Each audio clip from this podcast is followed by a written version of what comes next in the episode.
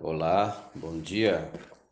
Estamos aqui mais uma vez para meditarmos na santa e bendita palavra de Deus e te trazer uma palavra de consolação. Vamos ler em Deuteronômio, capítulo 30, versículo 19, que diz assim: Os céus e a terra tomo hoje por testemunho contra ti, que te propus a vida e a morte, a bênção e a maldição. Escolhe, pois, a vida para que vivas, tu e a tua descendência. Há milhares e milhares de pensamentos que nos são apresentados todos os dias.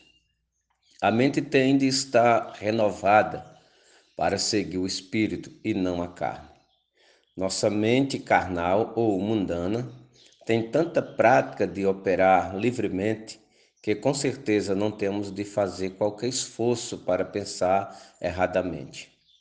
Por outro lado, nós temos de escolher pensar certo, propositalmente, depois que finalmente decidirmos ter uma mente como a de Deus.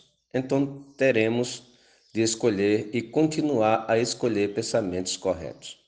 Quando começamos a seguir como quando começamos a sentir que a batalha da mente está muito difícil e que não damos conta, então devemos ser capazes de lançar fora esse tipo de pensamento e escolher pensar que vamos conseguir.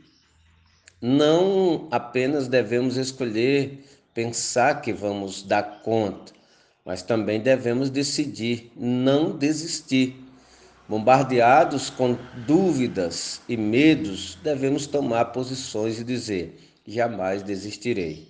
Deus está do meu lado, Ele me ama e Ele está me ajudando.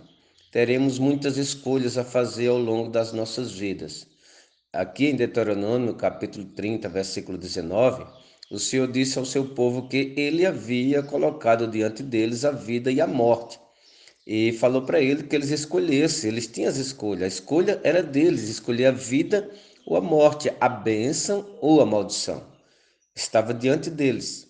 Também em Provérbios, capítulo 18, versículo 21, está escrito: A morte e a vida estão no poder da língua. O que bem a utilizar, come do seu fruto.